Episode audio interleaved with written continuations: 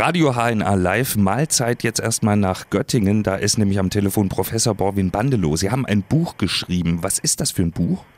Ja, das heißt, wer hat Angst vor dem bösen Mann? Und es geht da um so ähnliche Fälle, wie sie sich ja da auch in Cleveland abgespielt haben.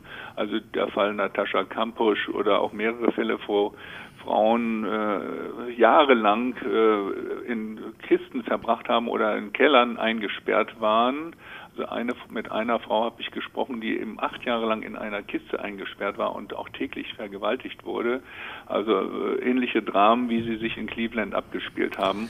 Und ich versuche eben zu erklären, was in diesen Opfern vorgeht. Also ich habe jetzt schon ein Kloß im Hals, aber wir versuchen uns da mal durchzuhangeln. Wie, wie können Menschen sowas ertragen? Das ist ja die Frage, die sich wohl jeder stellt. Ja, ich habe ja mit den Opfern gesprochen und eine, die hat mir dann eben erzählt, dass sie erstmal versucht hat, ähm, äh, an Religion zu denken. Also der Glauben hat ihr äh, geholfen, das zu überstehen. Mhm. Aber es ist auch so, dass eben das Gehirn in so einer Situation auf eine Überlebensfunktion schaltet. Und das äh, erklärt auch, warum manchmal sogar positive Ge äh, Gefühle gegenüber den Entführern entstanden sind, also ein sogenanntes Stockholm-Syndrom. Das heißt also, manche Frauen, die dann äh, acht Jahre lang von so einem Vergewaltiger eingesperrt waren, haben danach noch Liebesbriefe geschrieben an den äh, Entführer, was ja ganz paradox klingt. Und das entsteht eben dadurch, dass das Gehirn in so einer Situation, in dieser Todesangst, äh, sich runterschraubt auf Überlebensfunktionen, wo es nur noch ums Essen geht. Und da der Entführer der Einzige ist, der immer täglich Essen bringt, entwickelt man eben auch merkwürdigerweise eine positive Beziehung zu diesem Entführer. Also jetzt bei den Frauen in Cleveland kann man es aktuell beobachten, aber ich kann mich erinnern, als diese Natascha Kampusch-Geschichte ans Tageslicht kam, da habe ich mich gefragt, kann so eine Frau wie Natascha Kampusch denn überhaupt mit der ganz normalen Welt, mit einem normalen Alltag, mit dem, was draußen passiert nach so vielen Jahren, überhaupt jemals wieder und wenn ja, wie schnell umgehen? Ja, es ist äh, ganz erstaunlich, dass viele von den Opfern eben keine posttraumatische Belastungsstörung bekommen haben. Ich habe ja mit äh, solchen Frauen gesprochen und das war erstaunlich, wie sie das Ganze äh, überstanden haben. Das äh, Problematischste ist fast noch die Reaktion der Öffentlichkeit, die ja auch Natascha Kampusch erfahren hat.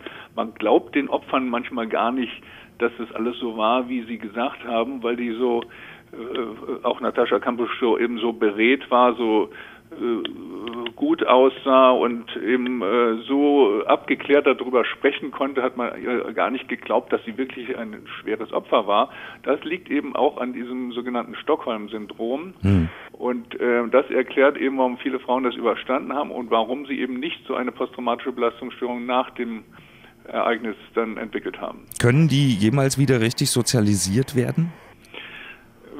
Hauptproblem ist natürlich, dass sehr viele Journalisten und Medien Interesse an diesen Opfern haben, so dass sie dann da in dieser Beziehung überhaupt keine Ruhe bekommen können.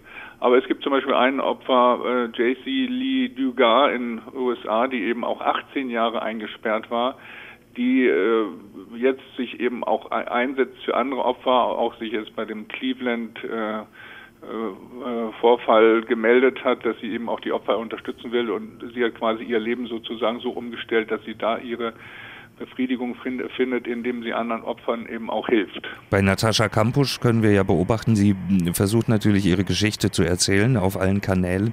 Ähm, jetzt mal ähm, eine Gegenfrage. Sie, Sie, sind ja Angstforscher, Sie beschäftigen sich mit, mit äh, solchen ähm, Vorfällen und Zuständen, was natürlich auch immer eine Frage ist, was sind das für Leute, die sowas machen? Was, was, sind was geht in den Köpfen der Täter vor? Das sind meistens antisoziale Persönlichkeitsstörungen. Das sind Menschen, die überhaupt keine Reue, kein Mitgefühl zeigen und eben völlig äh, ausgerichtet sind auf die Befriedigung ihrer eigenen Gelüste. Das ist nicht nur Sex. Natürlich wollen sie sich ein Sexobjekt holen, das sie jeden Tag vergewaltigen können.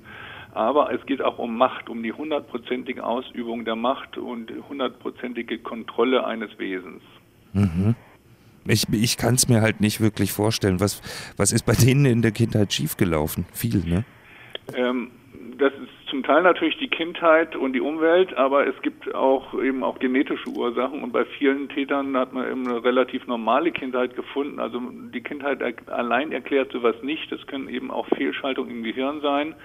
Äh, nach meiner Theorie ist es auch ein biochemischer Hintergrund, nämlich das sogenannte endogene Opiatsystem ist unterentwickelt und sie, versuchen das auszugleichen, indem sie eben Macht und Sex äh, sich beschaffen, äh, egal auf Kosten auf, äh, auf Kosten anderer Menschen, mhm. um sich sozusagen damit äh, auf irgendeine Weise selbst zu therapieren. Ist das vergleichbar mit einer Suchtkrankheit? Ganz eindeutig hat das eben eine Sucht, äh, Suchtcharakter, denn äh, das sind auch häufig Menschen, die eben auch andere Süchte haben, aber äh, hinter dieser diesem äh, Verlangen nach Sex und Macht steht das endogene Opiatsystem. Das ist genau das System, was eben auch für Suchterkrankungen wie harte Drogen oder Alkohol zuständig ist. Dann kommen wir noch mal kurz zurück zu den Opfern, in diesem Falle von Cleveland. Was ist denn nach der Befreiung ähm, der Opfer, die jetzt jahrelang irgendwie unterdrückt, eingesperrt, missbraucht worden sind? Was ist für die jetzt das Beste?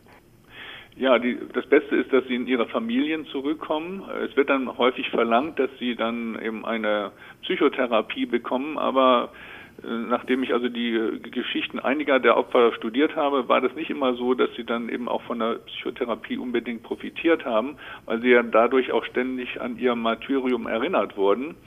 Äh, manche haben es dann eben geschafft, mit ihrer Familie und mit ihren äh, Kindern äh, dann glücklich zu werden. Erstaunlich viele haben dann sogar auch geheiratet, einen anderen Mann, nach, äh, nach dem, wo man jetzt denken könnte, dass sie eben von Männern die Nase voll haben, mhm. nachdem sie so lange gequält sind, sind dann aber glücklich verheiratet gewesen nach diesem Ereignis. Gibt es auch Opfer, wo man sagen kann, die, die führen nie wieder ein normales Leben? Ja, es gibt ein schreckliches Beispiel von einem Opfer in den USA, die dann ähm, so viel Anschuldigungen aus der Bevölkerung bekommen hat, dass sie angeblich mitge mitgemacht hat mit diesem mit dieser Entführung, bei dieser Entführung mitgemacht hat hm. und die hat sich dann suizidiert, weil ihr niemand geglaubt hat und das ist eben teilweise so, dass ähm, die sich sogar Schuldgefühle machen. Manche haben ja auch gerade weil sie diese positiven Gefühle gegenüber den Entführern haben und keinen Hass empfinden konnten, dann auch noch zusätzlich Schuldgefühle sich selbst gemacht oder von den Massenmedien eingeredet bekommen. Herr Professor Bandelow, vielen Dank erstmal und äh, Grüße nach Göttingen. Ein schönes Wochenende wünsche ich Ihnen. Und für alle, die jetzt noch mehr erfahren wollen, das war die gekürzte Version des Interviews. Das komplette Interview gibt es auf unserer Seite auf radiohna.de und wir empfehlen nochmal das neue Buch von Ihnen. Wer hat Angst vom bösen Mann? Äh, von Borwin Bandelow. Das kann man sich merken, kann man bestellen, nehme ich mal an. Und äh, in Göttingen, denke ich mal, gibt es auch ein paar Buchläden, da liegt es aus, oder? In allen Buchläden liegt es aus. Wunderbar. Dann äh, vielen Dank und schönes Wochenende. Ja, danke schön.